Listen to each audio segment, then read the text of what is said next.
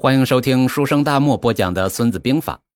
上一期啊，咱们学习了“识众寡之用者胜”，将帅需要出色的领导能力、管理能力。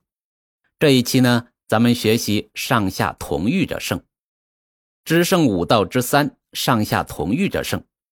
表面上看，“上下同欲者胜”一说，大家好像都懂了，要上下一心。但是真的懂了吗？还是说懂得不够深入？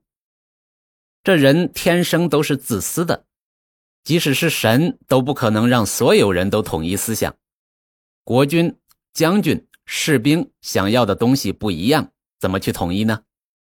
三国初期，曹操讨伐东吴，孙权开会讨论战还是降，大臣们都说呀，这打不过，前边刘琮降了，曹操给他安排的还挺好，要不咱们也降了算了，跟他谈个好条件。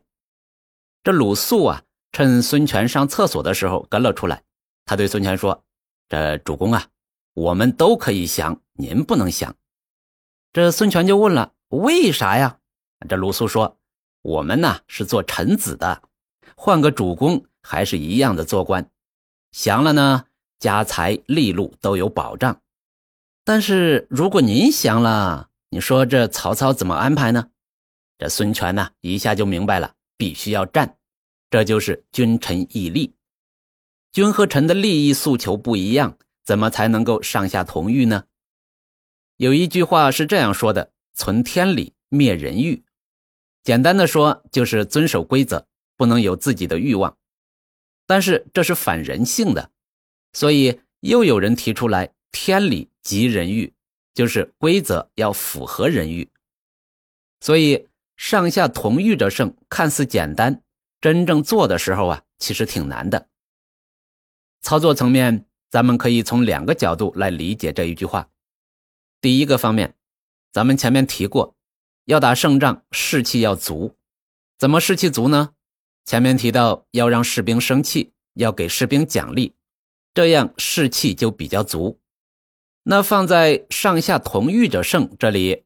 将帅要让士兵自发的努力打仗，就要让他们知道为什么而战。土地革命时期提出来打土豪分田地，分完地之后就问他们：那大家家里都分了地了，现在老蒋、老美要把大家的土地给拿回去，怎么办？那士兵就说：干他！这士气不就起来了吗？这是将帅激发出士兵的欲，然后士兵为了欲而战。层次再往上一点，抗日战争时期，为了把小日本赶回老家是最高指导思想。具体到个人，有的是为了民族气节，有的是为了家人报仇，有的是职业军人服从命令。这是从士气方面，遵从并激发士兵的欲望就能打胜仗。从另外一个角度，在军事上，上指的是君主和将帅，下指的是士兵。各有各的需求和欲望，但是需求和欲望又不只是一点。君主要的是打胜仗之后的地盘城池，但是君主又不能不顾军队的实际情况而只要打赢的这个结果。将帅要的是加官进爵，但是不能抱着一将功成万骨枯的心态而不顾士兵的死活。士兵呢，想要活下来，还能得到奖励。